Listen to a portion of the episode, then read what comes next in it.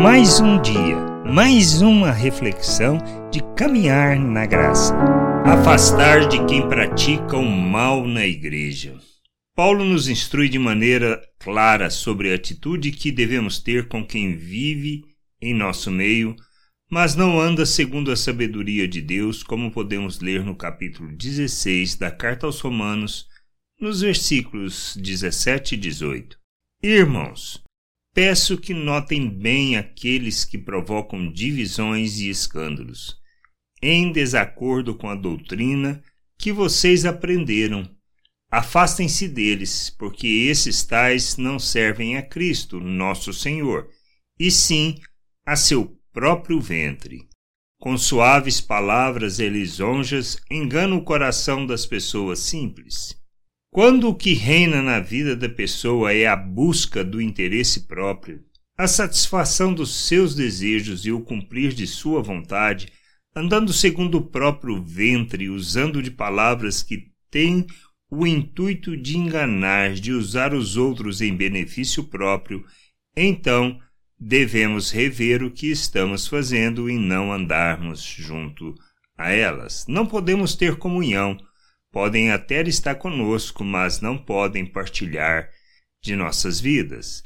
Devemos sim fugir de tais pessoas para não cairmos em suas ciladas. Devemos andar segundo a lei do amor, da lei que onde não buscamos os nossos interesses, mas que sejamos oferta em favor da família, para o crescimento e amadurecimento espiritual, para que todos sejam cheios de Cristo.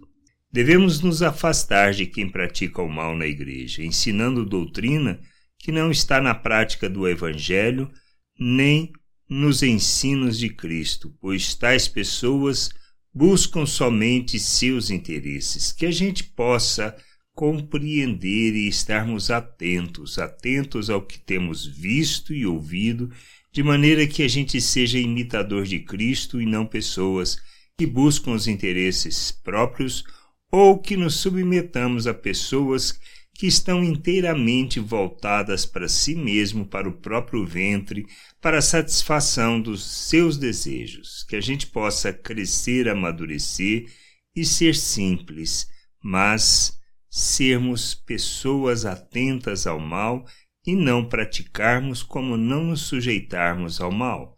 Que a gente entenda, cresça e que a gente possa afastar de toda a prática do mal no meio da família de Deus, rejeitando as obras das trevas.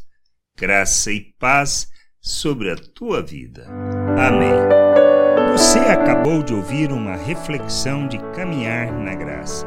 Se você gostou, curta, compartilhe, leve esta mensagem a outras pessoas, para que elas também possam compreender e entender a vontade de Deus. E leia as Escrituras, pois ela é a base, o fundamento para você julgar tudo o que você tem lido e aprendido acerca da vontade de Deus.